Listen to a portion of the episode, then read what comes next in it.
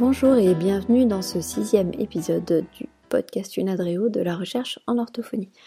Alors aujourd'hui c'est un épisode un peu spécial puisque c'est un épisode qui est publié dans le cadre de la journée européenne de la logopédie orthophonie, donc le 6 mars 2017 et le thématique de cette journée européenne de l'orthophonie logopédie est la dysphagie.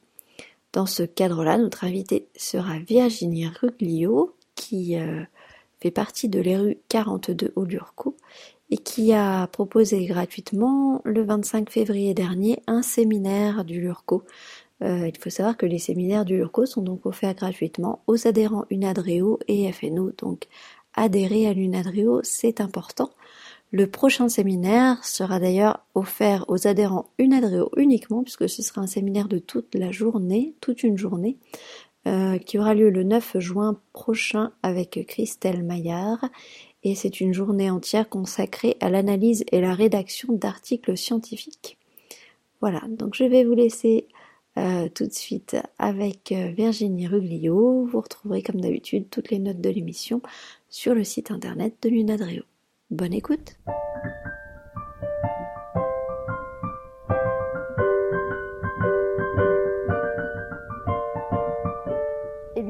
bonjour euh, Virginie Ruglio, bienvenue dans ce nouvel épisode du podcast Unadreo de la recherche en orthophonie. Bien, merci, bonjour.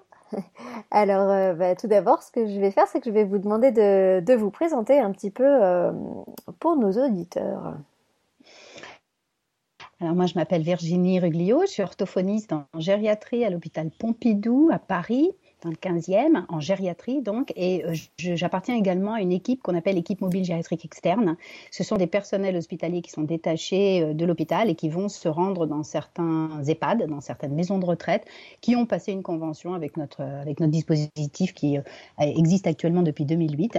Et au sein de ce dispositif, ma mission, c'est exclusivement les troubles de la déglutition, donc dans la population neurogériatrique. Voilà. Puis je suis chargée de cours aussi. Je participe à la formation des initiales des orthophonistes et continue aussi. D'accord. Et toujours dans ce même domaine, toujours dans ce même domaine, euh, qui est à peu près la seule chose que je connais maintenant, les dysphagies neurogériatriques. D'accord. Et donc, euh, je suppose que c'est justement votre thématique euh, de recherche aussi. Oui, oui, oui, oui, complètement. Et alors, comment, comment est-ce que vous en êtes arrivé là finalement à vous spécialiser un petit peu, euh, enfin, ou complètement au niveau de la dysphagie. Et, et, puis pourquoi, euh, pourquoi vous vous êtes lancé aussi à faire, euh, à faire de la recherche finalement dans ce, dans ce domaine-là? Alors, bah, pour faire court, moi, je suis arrivée aux dysphagies neurogérie parce que euh, j'ai travaillé en MPR comme beaucoup de collègues à l'hôpital. Je travaillais aussi un petit peu en libéral, mais c'est surtout avec la MPR en gériatrie à l'hôpital, euh, euh, Bichat. Enfin, je travaillais en MPR et je travaillais beaucoup en gériatrie. ce sont les gériatres qui me faisaient beaucoup de prescriptions pour dysphagie. Et euh, moi, j'avais pas forcément été formée dans ce sens-là. Je pensais que c'était pas forcément le rôle des orthophonistes. Et petit à petit, j'ai lu et je me suis rendu compte que beaucoup, beaucoup de choses étaient faites alors peut-être pas autant en France euh, euh, qu'ailleurs dans le monde, notamment euh, chez les Américains du Nord. Mhm. et du coup, ça m'a beaucoup intéressée parce que je trouvais que c'était un domaine qui était pleinement le domaine de l'orthophonie, où l'orthophoniste avait vraiment, vraiment quelque chose à faire dedans, une spécificité. Et on a des connaissances qui nous permettent de vraiment traiter ces sujets délicats. Euh, un peu glissant. Euh, euh, et, du coup, bah, je me suis intéressée à ça. C'était un petit peu quelque chose qui était vraiment corollaire aux prises en charge neuropsy que je faisais habituellement, bien sûr, mhm. langage et fonction sup. et donc, ça m'a beaucoup intéressée. Et bien sûr que le fait que ce soit le, à peu près le seul domaine dans lequel l'orthophoniste est confronté au risque vital. Ça, mhm. c'est vraiment quelque chose qui a peut-être marqué mon esprit initialement. Et, et, je trouvais que tout le monde se renvoyait un petit peu la balle, tous les soignants dans les équipes se renvoyaient un petit peu la balle. Personne ne savait trop comment faire. Et euh, je trouvais que c'était dommage. Et je voyais les publications américaines et je trouvais que c'était vraiment, vraiment bien d'importer cela en France et d'essayer de marcher euh, euh, grâce à leur expérience qui est maintenant très longue. Hein. Les Américains, ça fait depuis les années 80 qu'ils s'en occupent, les orthophonistes américains. Mhm. Et donc, je trouvais que c'était vraiment bien de faire ça. Et je me suis vraiment passionné pour le sujet petit à petit. Et du coup, il a pris vraiment le, dessus par rapport à tout ce qui est aspect neuropsychologique, langage et fonction sup. Et je regrette pas parce que bien sûr, bien sûr, mes connaissances préalables sont toujours utiliser, parce que c'est vraiment un domaine dans lequel la neuropsychologie va intervenir aussi. Donc c'est très global et c'est vraiment quelque chose d'intéressant et on apporte vraiment beaucoup de bénéfices immédiats aux patients. C'est ça qui m'intéressait. Après, euh, je me suis intéressée plus particulièrement aux dysphasies neurogériatriques parce que j'ai travaillé avec des gériatres et que j'étais très très séduite par le, la philosophie de la, la, médecine gériatrique. La médecine gériatrique en France, c'est aussi quelque chose d'assez nouveau. Il faut savoir que le diplôme existe depuis 2004 seulement. Hein. Donc, euh, et, euh, et c'est assez, euh, voilà, je trouve que c'est le futur. Euh, alors sans jeu de mots, parce que c'est vrai que la gériatrie, il y aura de plus en plus de gens euh, vieux, mhm. des vieillards et des malades. Et, euh, et donc, euh, la démographie évolue dans ce sens-là. Il faut vraiment qu'on sache comment soigner ces personnes et puis bah, qu'on sache comment nous soigner, nous, quand on aura vieilli aussi. C'est intéressant de réfléchir à tout ça. Et la dysphagie, c'est quelque chose de très important, bien sûr, qui est en contact avec tout ce qui est oralité, tout ce qui est psycho-affectif et très lourd. Donc, voilà, c'est un domaine qui est très complexe et c'est ça qui me, c'est ça qui m'a intéressé, je pense, que ce soit complexe et difficile de trancher, difficile à schématiser surtout. D'accord. Et puis alors ta question, c'était aussi euh, comment je suis venue euh, à travailler, euh, à faire de la recherche à ce niveau-là. Mm pas du tout. Hein. Moi, je, je, suis vraiment une clinicienne. et donc c'était la clinique qui m'intéressait et toute l'organisation de la clinique en pluriprofessionnalité. Donc j'ai déjà été amenée à travailler beaucoup, beaucoup avec les clans, avec les institutions à la PHP, puisque je travaille à la PHP, et aussi avec les EHPAD que je côtoie dans l'équipe mobile gériatrique externe. Mhm. Et du coup, j'ai déjà disons, participer, euh, copiloter ou piloter des groupes de travail autour de ces thématiques-là euh, pour euh, essayer de pondre un petit peu des recommandations qui soient, qui aillent dans le bon sens, on va mhm. dire, qui renouvellent un petit peu qu'on a. Alors souvent, les données qu'on a en, dysphagie, c'est beaucoup des choses qui sont copiées-collées de, de, la cancéro-ORL, par exemple, chez l'adulte. Et en réalité, c'est très difficile de faire du copier-coller dans ce domaine-là. Il faut vraiment inventer un positionnement orthophonique autour de ces pathologies. il y a vraiment plein, plein plein de choses à faire. Euh, donc voilà, c'est ça que je trouve excitant. D'accord. Et du coup, euh, quel est le, projet euh, sur lequel tu, travailles actuellement que tu peux peut-être nous présenter? Alors moi, j'ai eu la chance d'entendre en, j'ai envie de dire en primeur mm. avec un petit groupe puisque tu, mm. tu animais un séminaire pour le pour le Lurco samedi mm. dernier. et alors, est-ce que tu peux pourrais présenter un petit peu ce projet pour nos auditeurs? Alors c'est un projet qui est passionnant, passionnant, et je pense qu'il ne peut que intéresser tous les gens qui connaissent euh, les dysphagies, de mhm. tous âges, hein, de, de, toute pathologie confondue, hein, et toute population pathologique confondue. En fait, l'idée DSI, c'est, euh, alors en anglais, c'est International Dysphagia Diet Standardization euh, Initiative, c'est le projet pour une standardisation internationale des textures adaptées aux dysphagies. Mhm. En fait, on a constaté qu'il y avait plein, plein de termes pour décrire les textures adaptées aux dysphagies, c'est-à-dire qu'on va épaissir les liquides pour compenser certains troubles, liquéfier certains solides pour compenser d'autres troubles, et en fait on va être dans des modifications de texture des aliments et des boissons. Et ça, on le sait, la recherche nous montre que ça euh, apporte quelque chose, un bénéfice euh, compensatoire aux patients. Donc ce sont des techniques qui sont utilisées au quotidien. Sauf que pour décrire ces textures qu'on va euh, préconiser pour un patient, eh mhm. bien le vocabulaire, le lexique est totalement hétérogène et c'est vraiment chacun y va de son petit mot. Et du coup, euh, et internationalement aussi. Et à l'intérieur même d'un pays ou d'une région, eh bien, on a euh, une disparité totale des diverses appellations euh, ou libellés de ces textures-là. donc en fait, ça crée énormément de confusion, ça fait perdre beaucoup de temps en danger les patients quand ils sont transférés d'un endroit à un autre ou simplement quand ils retournent chez eux euh, après une hospitalisation. Du coup, ça nécessite des réévaluations, ça fait perdre beaucoup, beaucoup de temps et beaucoup de choses. Et puis, il ne faut pas oublier qu'au niveau de la recherche aussi, ça fait perdre euh, de, la, de, la, de, la, précision, euh, de mhm. l'efficacité à la recherche, puisque on manque de, quelque chose qui soit complètement standardisé, on sache exactement, très précisément, pour telle viscosité, ça s'appelle comme ça, et c'est tel niveau d'épaississement. Et donc, ça fait très longtemps que ces histoires traînent, hein. ça fait très très longtemps qu'on travaille dans euh, cette confusion. Et donc, ce qui est euh, utile, euh, c'est d'essayer de se trouver une standardisation, et la standardisation qui soit bien sûr nationale, il en existe déjà, en France il n'y en a pas, mais aux États-Unis notamment, il y a une standardisation qu'on utilise souvent en France, enfin celle que j'enseigne moi actuellement aux étudiants, et puis, et puis on 2013, il y a eu un projet pour cette standardisation. Donc plusieurs experts de, de, plein de pays se sont réunis pour réfléchir à comment trouver un système standardisé qui soit le plus efficace possible et qui corresponde à tous, tous âges, tout patient confondu, toute patho confondu, et mhm. aussi bah, toute région du monde confondue, parce qu'il y a des différences culturelles au niveau alimentaire. Quand même. Tout à fait. Et donc, ils sont partis sur ce, ce, ce thème-là. Ils ont lancé un sondage en, je crois, 2013 ou 2015. En tout cas, moi, j'ai suivi le projet depuis longtemps, puisque je faisais un peu une veille scientifique depuis longtemps. Hein. Ça fait à peu près depuis 2003 que je travaille en dysphagie. D'accord. Et donc, je me suis euh, jetée sur ce, sur ce sondage, j'y ai répondu et j'ai suivi, euh, ils ont créé un site internet, donc j'ai suivi toutes leurs publications depuis le départ.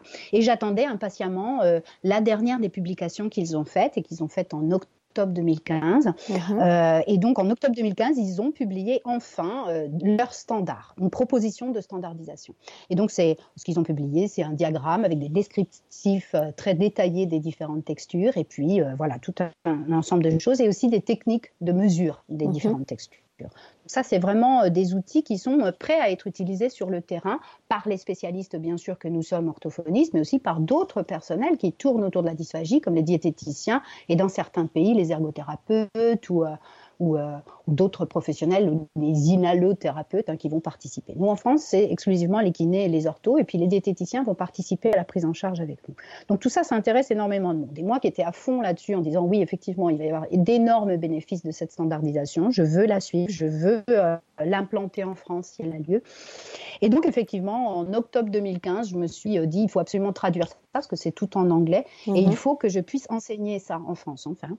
Et le souhait, c'était déjà de commencer par l'enseignement initial des orthophonistes. Mhm de leur apporter ces outils-là. Et du coup, la traduction faisait partie vraiment de la préparation euh, de base. J'ai commencé à traduire de manière informelle de mon côté, hein, dans mon petit coin, et puis je me suis dit, c'est bête, il faut absolument que d'autres euh, qui sont intéressés au sujet euh, participent à cette traduction. Il y a mhm. plein de forces vives en France, sollicitons-les. Alors j'ai pensé à les solliciter de manière très très informelle, hein, c'est-à-dire que j'avais mhm. un groupe Facebook d'échange sur le sujet, et je me suis dit, bah, sollicitons, allons-y voir qui accroche, qui, qui, qui, qui fait attention à ça. Et du mhm. coup, finalement, on est parti à faire un petit groupe de travail euh, à quatre. Enfin, on mhm. était cinq au début, avec des collègues qui sont euh, d'ailleurs de la France, hein, qui sont pas du tout euh, de la région. Moi, je travaille à Paris, et là, ce sont deux collègues qui travaillent à, à pardon, à Besançon, à Grenoble. À Grenoble, merci. et puis une autre collègue qui travaille à Paris aussi. Alors, je vais les citer bien sûr, parce que ce sont des, mes, mes, copines de travail. Alors, il y a Camille Lelièvre qui travaille à Grenoble, non, qui ne travaille pas à Grenoble, qui travaille à Rouen, elle, pardon. Euh, Marion euh, euh, Giroroux, qui qui connaît bien la dysphagie, qui, travaille dessus depuis longtemps et qui en a une échange très agréable aussi, qui travaille à Grenoble. Elle travaille surtout en cancéro-IRL avec des adultes. Et puis euh, Aude Julien Laferrière, qui est orthophoniste euh, à Paris, à PHP, euh, mais qui a, dû nous laisser tomber parce qu'elle avait trop de travail. Enfin voilà, les gens mhm. participent comme ils peuvent. Et puis Audrey Hacher, qui travaille à Grenoble aussi et qui est docteur en sciences cognitives là. Et, et, donc elle, elle nous apporte aussi son, sa, sa, sa vision recherche. Hein. Elle a une mhm. expérience recherche parce que nous, on n'en a pas. Hein, si vous voulez, nous, on n'est mhm. vraiment que des, des cliniciennes. Et donc, de manière très informelle, on a commencé à traduire ensemble et on a contacté hein, l'instance, euh, pour savoir s'il y avait d'autres traducteurs avec qui on pouvait euh, euh, s'associer. Et mhm. en fait, on était tout à fait les premiers. Mais ça, c'était vraiment précoce. Euh, petit à petit, on a commencé donc à, avancer dans cette traduction. Il y a beaucoup de documents à traduire. C'est un peu longuet, mais c'est très très intéressant. Et euh, petit à petit, on s'est dit quand même, ce serait bien qu'on s'associe à une société savante française pour que ce projet soit porté et qu'ensuite il y a quand même tout le projet de, de la mise en place. Hein. Mhm c'est pas pas facile ça de mettre en place, de changer les pratiques et de mettre en place euh, cette nouvelle standardisation au quotidien dans la pratique quotidienne de tous les orthos et de tous les gens. Donc euh, c'est un projet qui est de très longue haleine en fait. Et, euh, et du coup on a avec Audrey qui nous a bien aidé avec sa connaissance de, des, des, mécanismes de la recherche qui nous a dit bah, associons-nous. Alors plusieurs laboratoires sont possibles et nous on s'est dit quand même ce serait bien que le Lurco qui est donc notre société savante un peu mm-hmm. soit soit associé à ça. On trouvait que c'était bien et puis, euh, bien sûr, pour nous aider aussi à éventuellement euh, établir des partenariats financiers, puisqu'il y a quand même les entreprises qui fabriquent des eaux gélifiées, qui mhm. fabriquent des épaississants, qui fabriquent des, des compléments alimentaires, mhm. euh, puissent fournir des textures standardisées, d'ores et déjà standardisées dès, dès l'achat. Et ça, c'est formidable. Et donc, bon, euh, le, LURCO peut éventuellement nous aider à établir ce genre de choses. Moi, j'avoue que je n'ai absolument aucune connaissance de ce type de fonctionnement. Nous sommes, une fois de plus, de simples orthophonistes, euh, sauf Audrey qui a vraiment un statut différent. Mais sinon, euh, vraiment, voilà, on est venu à ça de manière un peu fortuite. voilà. Et on, s'est lancé, on a suivi la musique et on est, on est contente maintenant, on est très, très contente maintenant du, travail accompli. C'était un peu intimidant au départ, la recherche, hein, parce mhm. que voilà, moi j'ai beaucoup d'admiration pour les chercheurs évidemment, et euh, je pense que ça s'improvise pas du tout. Euh, mais voilà, là on s'est dit avec ce projet de recherche, le LURCO a accepté qu'on fasse partie de l'équipe ERU euh, e 42 qui s'occupe de dysphagie, avec d'autres sujets mhm. également, et donc notre groupe de travail est officiellement intégré au LURCO et, et, nous accompagne dans ce dans ce processus. C'est Stéphanie Borel qui nous a beaucoup beaucoup aidé, notamment dès le départ. Mhm. Très bien. Et ben, j'allais j'allais mentionner le numéro de de l'ERU, mais tu as été euh, plus rapide que moi. et du coup, euh, donc au niveau de, de l'IDDSI et de, de, la traduction, euh, où est-ce que ça en est là actuellement? Alors là, on est très contente parce qu'on a terminé notre traduction il y a déjà plusieurs mois. Euh, on l'a fait relire par un comité de relecture. On a un petit peu eu du mal à le trouver, mais enfin, on a fait ça euh, un peu comme on a pu aussi. Donc, on a trouvé des, diététiciens et des orthophonistes qui avaient un, suffisamment bon niveau d'anglais aussi et qui s'intéressaient suffisamment à ça, parce qu'il y avait une trentaine de pages quand même à relire, mhm. et qui nous ont euh, renvoyé leur, leur lecture et leurs critiques et leurs suggestions. Donc, on a déjà fait un premier, une première étape de relecture comme ça. Et ensuite, on l'a envoyé à l'IDDSI il y a déjà plusieurs mois. Et maintenant, l'IDDSI a dit OK, on valide votre, votre traduction, on va la mettre en ligne. Et ils viennent juste de la mettre en ligne sur leur site qui est formidable et que je vous conseille vraiment, vraiment d'aller voir. Hein, iddsi.org, c'est très simple. Alors tout est en anglais pour le moment, bien sûr. Hein. Mm, mm. Sauf euh, la traduction. et oui, voilà, ces documents-là sont maintenant en ligne, mais si tu veux, la présentation est totalement en anglais aussi. Hein. Euh, mais bon, c'est comme ça, c'est international. Mm, tout à fait. Donc, si tu veux, euh, voilà, là, ils ont mis en ligne trois documents qui sont euh, trois, euh, trois éléments, trois documents de traduction qu'on a faites. Mhm. et ils ont créé une adresse mail qui est français sans at iddsi.org. Et, et, donc, tous les relecteurs, tous les acteurs de terrain, qu'ils soient orthophonistes, mais aussi diététiciens évidemment, mais aussi tous autres types de rééducateurs, les kinés évidemment aussi, euh, mais également, on peut imaginer les cuisiniers, les cadres euh, de, restauration, des, choses comme ça, hein, des, mhm. gens qui n'ont euh, pas forcément à voir avec la thérapeutique en soi, mais voilà, seront bienvenus. leurs critiques seront bienvenues, ils peuvent les envoyer. Ils, ont trois mois jusqu'au 1er juin à minuit là pour envoyer tout type de retour, tout type de critiques, suggestions, propositions de correction de cette traduction que nous avons faite. Voilà. Donc là, c'est actuellement euh, sur le site euh, à l'onglet Translations. Mhm. Donc euh, c'est vraiment quelque chose qui est disponible et ça, ça a été mis en ligne là il y a quelques jours, hein, deux, trois jours, hein, pas plus. Donc c'est tout nouveau, tout beau. Allez-y, nombreux, mhm. les orthos bien sûr. Les orthos, on a vraiment vraiment une, une compétence à défendre dans ce, dans ce domaine. plusieurs compétences qui vont participer à une bonne prise en charge dans ce domaine. C'est vraiment des, quelque chose qui dont les orthophonistes doivent euh, euh, vraiment se, se, se, saisir. Les orthophonistes doivent vraiment. Oui, voilà, tout à fait. Se, saisir de ce domaine, parce que je crois qu'il y a aussi beaucoup d'orthophonistes qui sont intimidés par le domaine, justement, mm-hmm. peut-être à cause du risque vital. Oui. En tout cas, c'est vraiment intéressant de s'investir. Mm-hmm. Et puis, bon, il faut aimer aussi certains types de prise en charge. Hein. C'est pas fait pour tout le monde, mais enfin, je crois que dans, dans notre profession, on a suffisamment de, de compétences, d'aptitudes différentes oui, et puis finalement, même, en, même en, en cabinet libéral, enfin moi j'exerce en, cabinet libéral et, euh, et j'ai régulièrement des demandes, euh, même en libéral, pour aller euh, faire des bilans de dysphagie. donc c'est bien d'avoir des outils et puis pouvoir donner des, des pistes concrètes, quoi.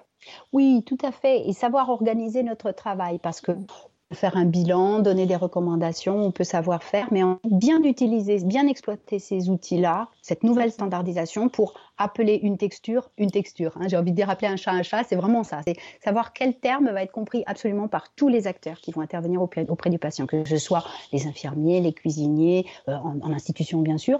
Euh, à la maison, j'ai envie de dire c'est peut-être le plus simple, parce qu'il va pas falloir communiquer avec beaucoup beaucoup de gens. Mais imaginez que effectivement le patient sort de l'hôpital, re-rentre à l'hôpital encore une fois, ça arrive très très souvent dans des populations dysphagiques de tout type d'âge, hein, de tous âges et de toute pathologie. J'insiste, hein, on va depuis vraiment la néonate jusqu'à la fin de vie. Hein. Mm, mm. Donc, euh, je pense que c'est vraiment un outil qui va nous faciliter la tâche. J'espère aussi que ça va créer une sorte d'émulation chez les orthophonistes pour s'intéresser de plus en plus encore à ce type de sujet. Parce qu'une fois de plus, comme tu dis, on, aura, on aura de plus en plus ce type de, de demande. On en aura de plus en plus, je pense.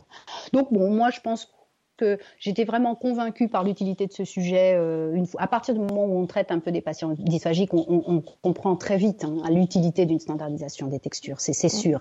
C'est sûr et certain. Donc voilà, ils ont, ils ont des outils qui sont de très très grande valeur. En tout cas, c'est une initiative qui a une très grande valeur. Un projet en lui-même, hein. le fait d'avoir mhm. eu cette idée, je trouve que c'est formidable. Alors c'est, ça a été initié par euh, une orthophoniste australienne qui s'appelle Julie Chiquero et puis euh, un, diététicien canadien qui s'appelle euh, Peter Lam. Mhm. Et tous les deux ont collaboré. En plus, il y a, après, ils se sont bien sûr entourés des plus grands experts hein, dans le domaine, notamment en Amérique du Nord.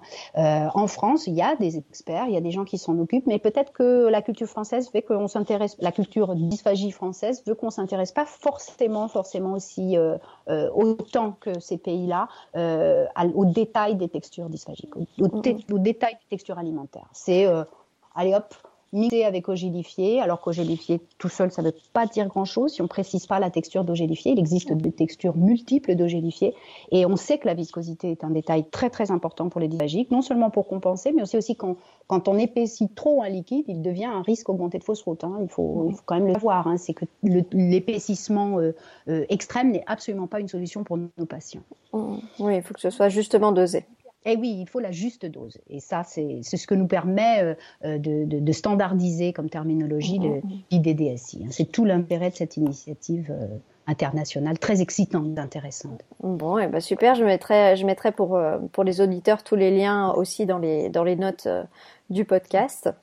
Merci à vous d'avance de votre intervention. Merci à vous de, à tous, hein, à tous les collègues ortho, de, de, venir lire ces documents et de les critiquer. N'hésitez pas. Toutes, toute remarque sera euh, utile pour notre groupe de travail, c'est évident. eh bien, super. Et donc, dans ton parcours de, dans ton parcours de, recherche, euh, est-ce que euh, parmi les gens que tu, as cités du groupe d'IDSI ou IDDSI, pardon, ou d'autres d'ailleurs, est-ce qu'il y aurait un, chercheur qui, t'inspire particulièrement et dont tu peux recommander les travaux, la lecture. voilà, la lecture à ceux qui nous écoutent? Bon, alors moi, celle qui m'inspire actuellement, évidemment, c'est Katriona Steele, qui est euh, donc euh, la, une des chercheuses qui participe beaucoup à l'IDDSI, qui a beaucoup écrit également. Euh, donc, elle est orthophoniste et, et, elle est en, docteur en sciences du langage, je ne sais plus quoi exactement, docteur en quoi, je me rappelle plus, mais en tout cas, c'est mhm. quelqu'un qui, qui, vraiment travaille là-dessus depuis très très longues années. Donc, ses lectures ont toujours été contributives pour moi. Et là, elle est très très très investie dans tout ce qui est IDDSI. C'est une canadienne, elle est de Toronto, mhm. elle est anglophone euh, et, donc, en fait, euh, euh, c'est quelqu'un qui nous inspire beaucoup. Et en plus, elle est adorable avec nous. Donc, vraiment, c'est quelqu'un qui est en lien avec nous. et ses productions, ses publications sont super.